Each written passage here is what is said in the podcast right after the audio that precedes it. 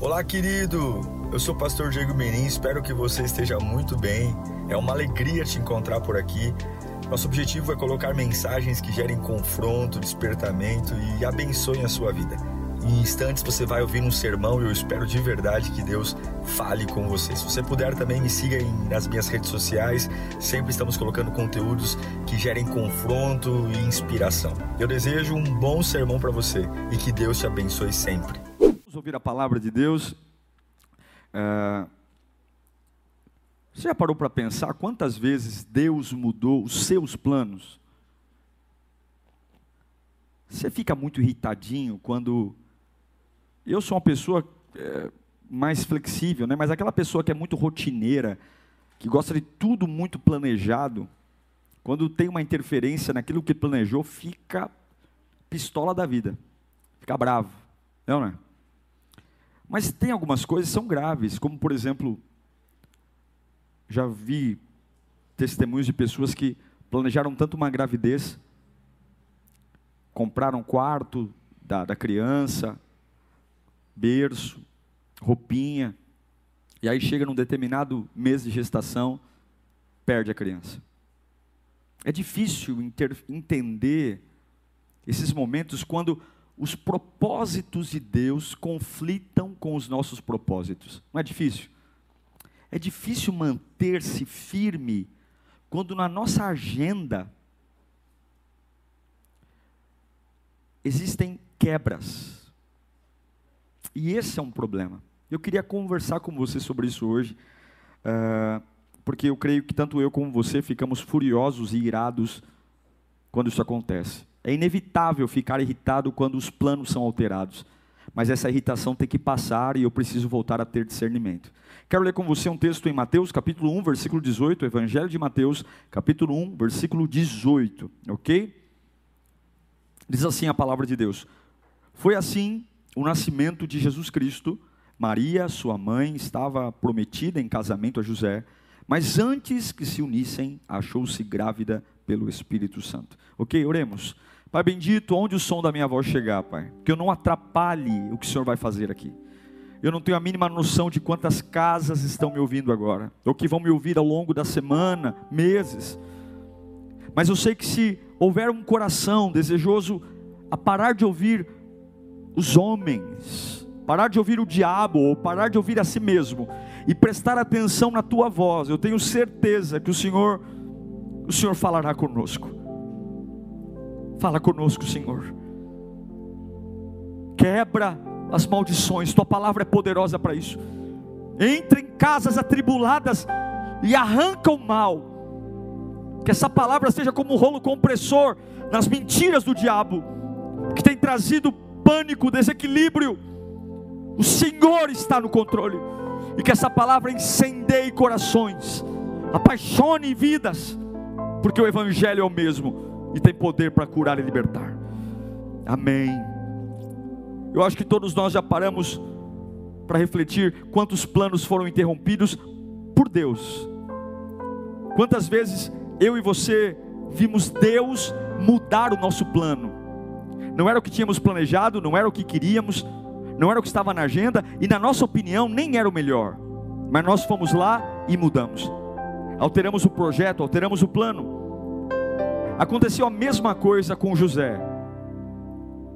Imagino que um casamento não é projetado de um dia para a noite. Ninguém decide casar na calada da noite, há toda uma preparação. Primeiro, naquela época que os casamentos eram mais acordos familiares do que como é hoje, né? Hoje as pessoas decidem casar entre o menino e a menina, enfim. Naquela época as famílias tinham que fazer acordos. José era muito mais velho que Maria, por volta de 45 anos, e Maria, uma adolescente, 15, 16 anos. E a Bíblia diz em Mateus 1,18 que ela estava prometida a casamento. E de repente Deus entra num projeto. Deus entra num projeto de uma garota e de um homem que tem tudo para começar uma vida de acordo com o planejamento deles. Festa contratada, familiares convidados, e agora Deus vai lá e Deus altera de forma bruta, porque engravidar uma jovem solteira às vésperas do casamento é uma intervenção bruta. Bruta por quê? Porque como que eu explico isso? Como que eu explico isso? A gente precisa refletir que ao longo da vida Deus sempre terá toda a liberdade de interferir no que na minha vida do jeito que ele quiser. O Salmo 119, versículo 9, o salmista vai dizer para mim: como pode o jovem, como pode o jovem manter pura a sua conduta? Como pode? Aí ele responde: vivendo de acordo com a sua palavra. Em outras palavras, eu só consigo manter-me firme se eu não sou pautado pelos meus desejos, mas pela palavra de Deus. Eu quero que você compreenda que Deus sempre terá autoridade para interferir na sua vida quando Ele bem entender. E se você não entender isso, talvez Satanás vai conseguir se andar na sua vida. Em Provérbios capítulo 16, versículo 1, Salomão nos ensina que aos, ao homem pertencem os planos do coração, coração, alma. Os homens ao homem pertence o desejo, o que eu quero, o que eu sonhei, o que eu idealizei, mas do Senhor vem a resposta da língua. Eu sinto em dizer que se aquilo que você projetou para viver esse ano não for a vontade de Deus, e se você se intitula servo de Deus, saiba que Deus não vai parar o projeto que Ele tem para você, porque você fez planos no seu coração diferentes dos dele. E é por isso que a gente tem que tomar um cuidado tremendo. Porque quando chegam momentos de conflito entre a minha agenda e a agenda de Deus, quando eu já comprei móveis, quando eu já montei o quarto da criança e de repente a criança não está mais lá, teve um aborto. Ou por exemplo, eu projetei tudo, comprar um apartamento, tudo, tudo, tudo, e de repente anunciei, abri a boca antes da hora e o financiamento não foi aprovado. Em momentos como esse, eu acredito que muitas bênçãos de Deus são geradas quando Ele não nos dá o que a gente quer. Quantas bênçãos eu e você tivemos por simplesmente não recebermos o que queríamos, por simplesmente não recebermos aquilo que oramos pedindo, e é por isso que a gente tem que tomar um cuidado enorme, para quando tiver conflito de vontades, não escolher a nossa vontade ao invés da vontade de Deus. Lembra-se de Jonas? Que escolheu a vontade dele ao invés da vontade de Deus e trouxe um prejuízo enorme para ele, para a embarcação. Quando você foge do plano de Deus, não é só você que se prejudica, você arrebenta a vida de todo mundo. Se eu, fugindo do plano de Deus, fosse o único prejudicado, maravilha.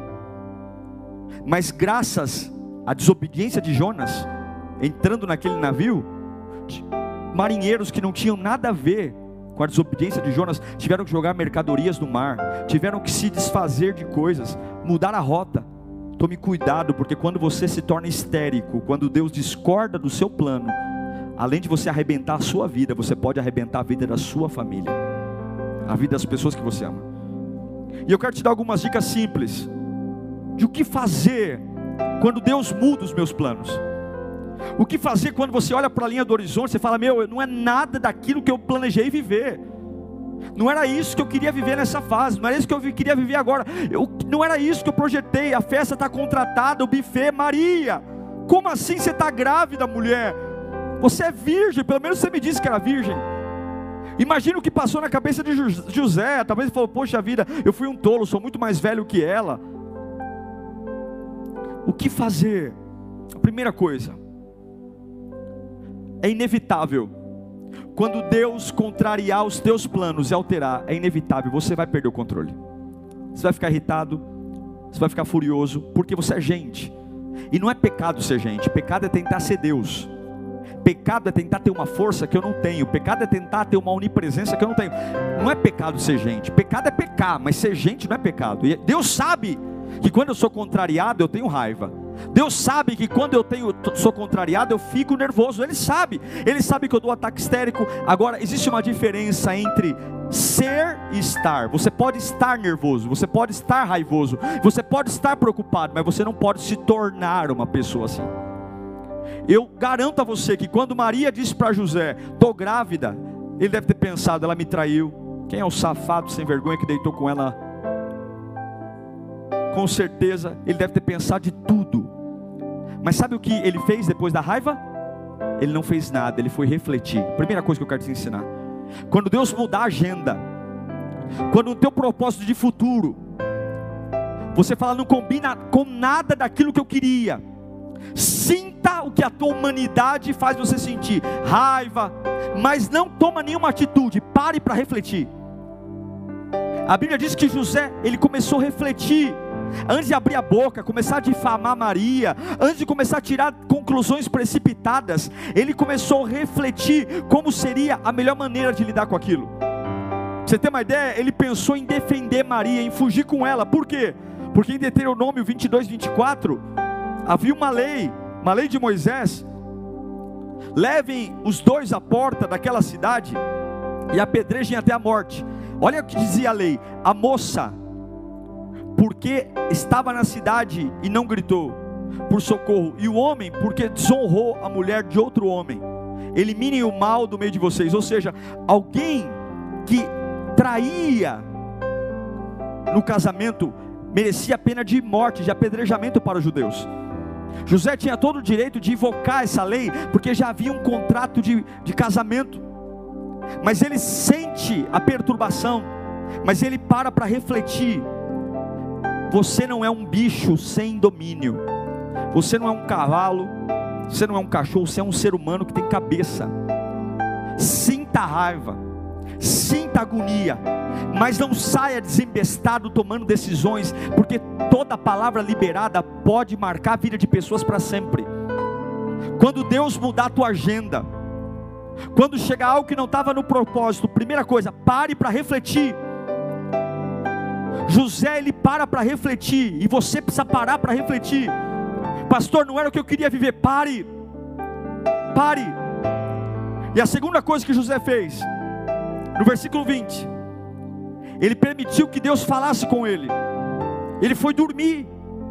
Lá no versículo 20 de Mateus 1:20. Depois de ter pensado nisso, olha o termo pensado nisso. Ele não saiu gritando, postando no Facebook, ele não saiu mandando WhatsApp, ele não saiu tirando satisfação, ele não saiu indo na, na Rede Record fazendo reportagem. Não, não, não. Ele parou para pensar. Muitas vezes Deus muda a nossa agenda e Ele não consegue nos explicar o que está fazendo porque a gente não para para ouvir Deus. Saímos como um bicho destambelhado, falando, se precipitando, mas não era isso que eu queria viver. A minha viagem, a minha casa, as minhas dívidas. Pare!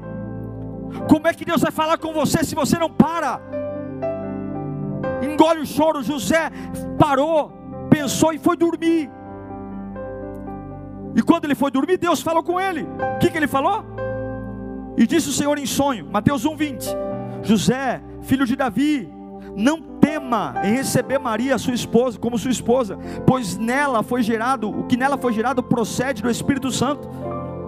Deus sempre vai falar com você.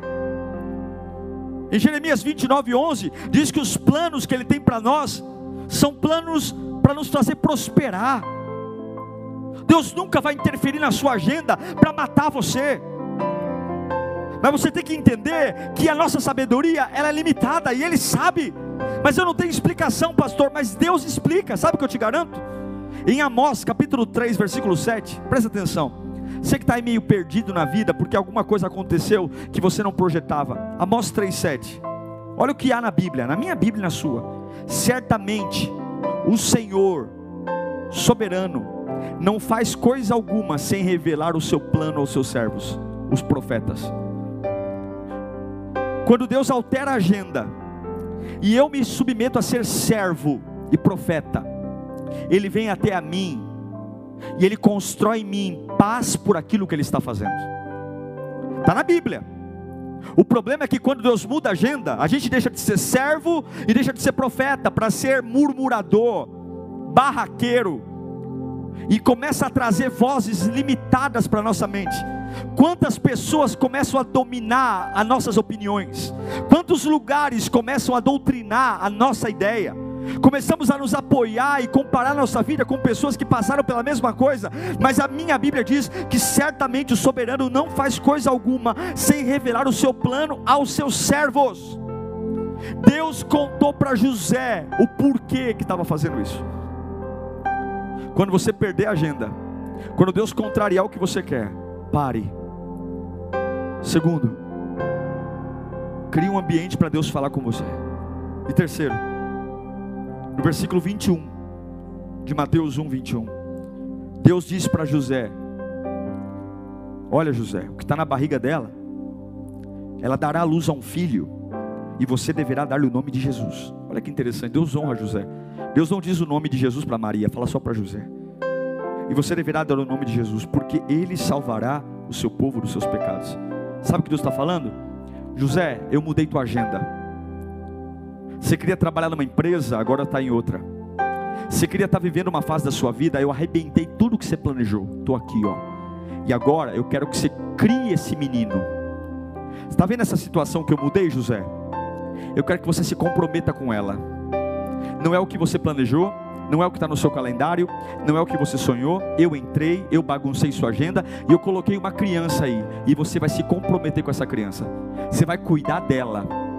Você é capaz de se comprometer com algo que você não planejou? Você é capaz de manter seu comprometimento com as promessas de Deus, mesmo quando promessas e planos de Deus são diferentes daquilo que você queria viver nessa fase? Ou você só consegue ter compromisso com Deus quando Deus concorda com você? Ou você só continua, continua, consegue ser cheio do Espírito Santo quando Deus faz exatamente aquilo que estava na sua agenda? Deus olha para José e fala: Eu preciso, eu quero que você se comprometa. Eu quero que você se comprometa em criar esse menino. E sabe o que é interessante? Deus diz para José: Ele será o libertador, ele vai ser o salvador do mundo. Mas como é que ele nasce? Ele nasce com um pacotinho de carne, como qualquer outra criança. Ele não vem um bebê soltando raio, não é um bebê soltando poder, é um bebê que chora, fazia xixi e cocô como qualquer bebê, mamava no seio de Maria como qualquer criança, e tudo que José tinha era que se comprometer com uma promessa, de que mesmo Deus bagunçando a vida dele, o que Deus tem para mim é o melhor. Eu não sei o quanto triste você está porque Deus bagunçou a sua agenda mas eu declaro que o Espírito Santo está aí. Se você começar a calar a boca das pessoas, calar a boca da sua própria boca, a boca do diabo, eu não sei se você vai dormir essa noite, Deus vai falar com você. Talvez amanhã lavando louça, talvez amanhã no quintal aguando as plantas, talvez amanhã dirigindo. Eu declaro que Deus, quando eu sou servo e quando eu sou profeta, Ele não faz nada sem revelar aos seus o que está fazendo. E essa agonia vai passar, essa angústia vai passar. E assim como José, que tentou dispensar Maria, quando Deus falou com ele, ele assumiu Maria como esposa. Ele não ligou mais para a opinião de ninguém. Ele criou Jesus, mesmo não sendo um filho geneticamente dele, mas ele abraçou a causa, ele se comprometeu, porque ele soube reagir no momento que Deus alterou a agenda. Existe uma bênção quando você se compromete com o que Deus quer fazer. Mas, pastor, é muito conflitante. É conflitante. Mas, pastor, as opiniões das pessoas. É, as opiniões. As pessoas não entendem.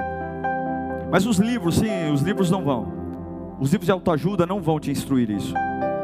Eles vão tentar te dar um atalho para você condicionar a tua vida para melhorar.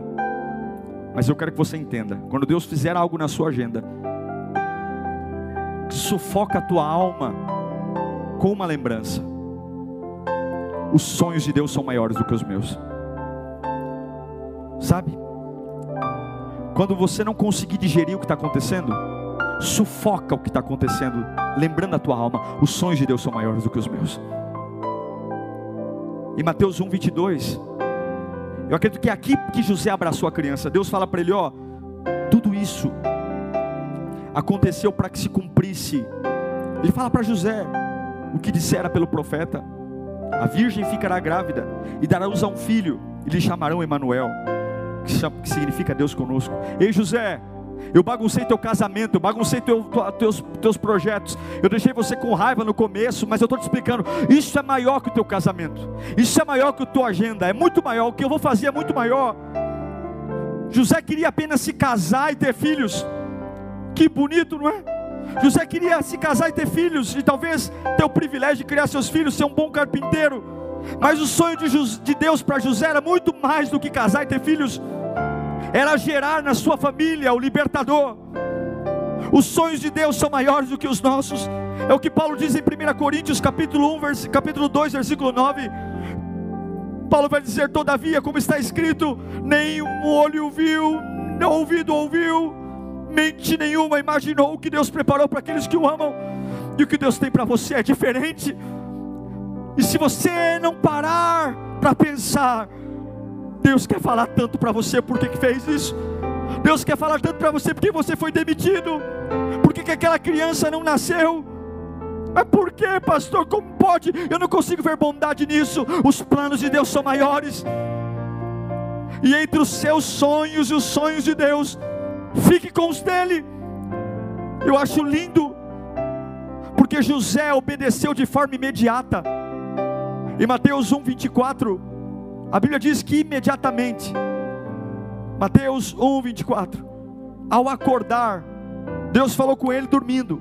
E ao acordar, ele não precisou tocar mais no assunto, ele não precisou ter mais discussão com ninguém, ele já estava bem resolvido, porque quando Deus fala conosco, nós ficamos bem resolvidos. Se você não está bem resolvido ainda, é porque você ainda não ouviu Deus falar com você. Está na hora de você buscar mais de Deus, está na hora de você permitir que a tua alma seja invadida pela voz do Espírito. A Bíblia diz que ao acordar do sonho, ele deitou para dormir com a vida bagunçada, com a mente bagunçada, afinal de contas, a agenda dele foi alterada, afinal de contas, o que ele projetou para 2020 foi alterado. Afinal de contas, a vida está uma bagunça, e os convidados, e o buffet, e a família. Mas quando ele acorda do sonho, depois de ouvir Deus, tudo entrou, tudo se encaixou. Ele entendeu porque Maria estava grávida, ele entendeu que ele tinha que tomá-la como esposa, ele entendeu. E a Bíblia diz em Mateus 1, 24: ao acordar, José fez o que o anjo tinha de ordenado e recebeu Maria como esposa. Quando você tiver dificuldade de obedecer, você está adiando os planos de Deus para a sua vida. Obedeça agora. Se essa fase está aí, obedeça. Comprometa-se com ela. E agora, sem dinheiro, sem apoio, levanta e começa a servir a Deus. Não quer dizer que José estava em paz, porque muitas vezes a nossa alma é lenta. Se tivesse um botão para a gente apertar, né? Desligar a tristeza. Não tem botão. A nossa alma é lenta. E esse é o problema. Nós inventamos algo que com certeza foi o diabo que ensinou. Ai, quando eu tiver vontade. É isso que a gente aprendeu. Ai, quando eu sentir de Deus, você não precisa ter vontade, porque a tua alma é lenta, tua alma é preguiçosa. Nossas emoções se apegam a fases, a momentos. Você só tem que ouvir Deus. E mesmo que na sua alma ainda exista uma confusão, imediatamente, depois de Deus falar comigo, eu vou tomar posse da fase que Deus colocou. Agora, esse é o calendário? Esse é o calendário, é esse desemprego? Esse é o calendário, é esse caroço que apareceu? Esse é o calendário, é essa situação, é esse o calendário? Então eu vou casar com ele, eu vou me comprometer com ele, eu vou entender, porque se eu não conseguir entender, é porque os planos são maiores. Querido, em nome do Senhor Jesus, não permita que os sonhos de Deus sejam a razão da sua destruição não permita que os planos redentores do Senhor Jesus seja a causa de você desviar. Que ironia! O Deus da nossa vida, sendo o responsável por nos esfriar. Que ironia! Jesus Cristo que se entregou por mim por você, simplesmente ser Ele o responsável por eu não ter sentido mais na vida. Não! Entenda que Ele está no controle e pague o preço. José se casou com Maria e ele pagou o preço, porque tudo que alguém que se casa quer, o que quer? É desfrutar do corpo da noiva, é ou não é? Quem se casa não quer uma lua de mel, sim ou não? Mas a Bíblia diz que quando a gente se compromete, a gente paga o preço. Em Mateus 1, 25, diz que José não teve relações com ela enquanto ela não deu à luz a um filho. E ele lhe pôs o nome de Jesus. Ele se casou com Maria. E os nove meses, até mais, né? Depois tem a quarentena, enfim, sei lá quando. Mas depois de muitos meses só que ele foi ter relações e aí gerou outros filhos. é o ideal? É o que todo mundo vive? Não, pastor. Todo mundo que casa tem sexo. É um direito, não é um direito. Mas você tem coragem de abrir mão de um direito que a vida te deu só para viver um sonho de Deus? Você vai passar por trouxa, por besta. Vão dizer para você que o teu Deus não é bom, que ele não te ama. Ele não tocou em Maria, casou-se com ela, mas ele respeitou e aguardou o tempo certo.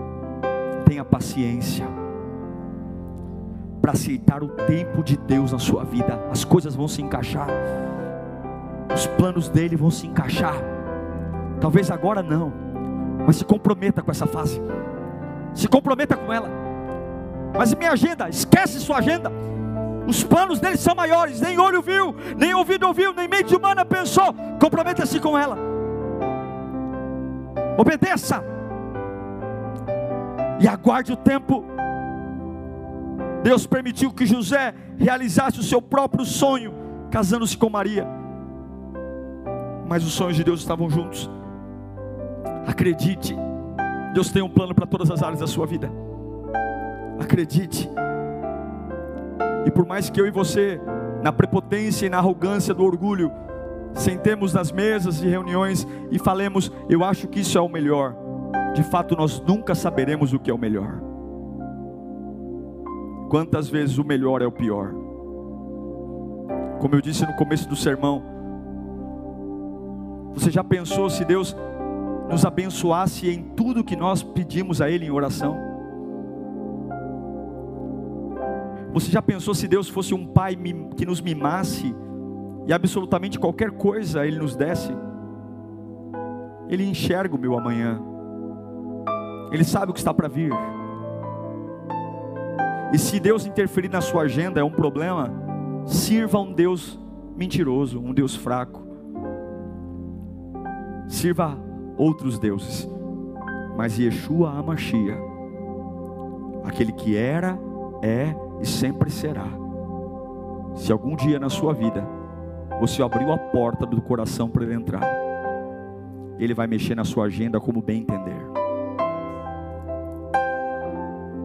Como diz Paulo em Efésios, capítulo 3, versículo 20: Aquele que é capaz de fazer infinitamente mais de tudo que pedimos ou pensamos, conforme o poder que atua em nós.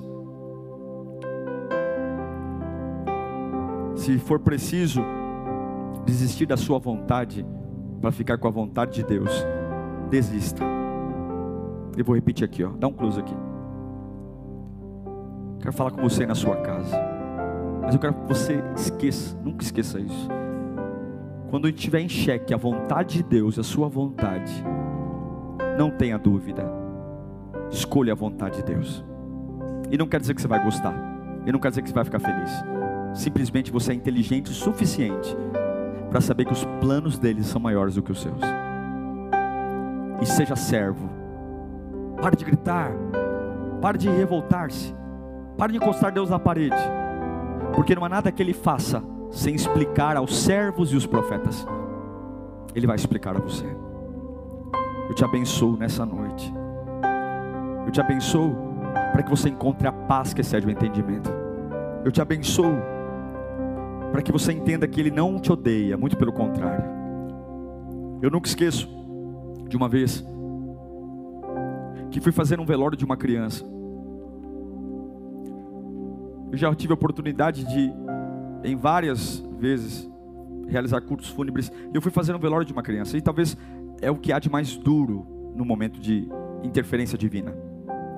E quando eu coloquei os pés, as pessoas sempre entendem ou pensam que os pastores sabem tudo, ou têm que saber tudo. Foi de letra. Quando eu coloquei o pé na sala de velório, o pai e a mãe da criança vieram em minha direção e fizeram a pergunta, quase que falando juntos: Por que Deus fez isso, pastor? Por que Deus fez isso? Você começa a parar para pensar e você não sabe, porque você não consegue encontrar uma bondade nisso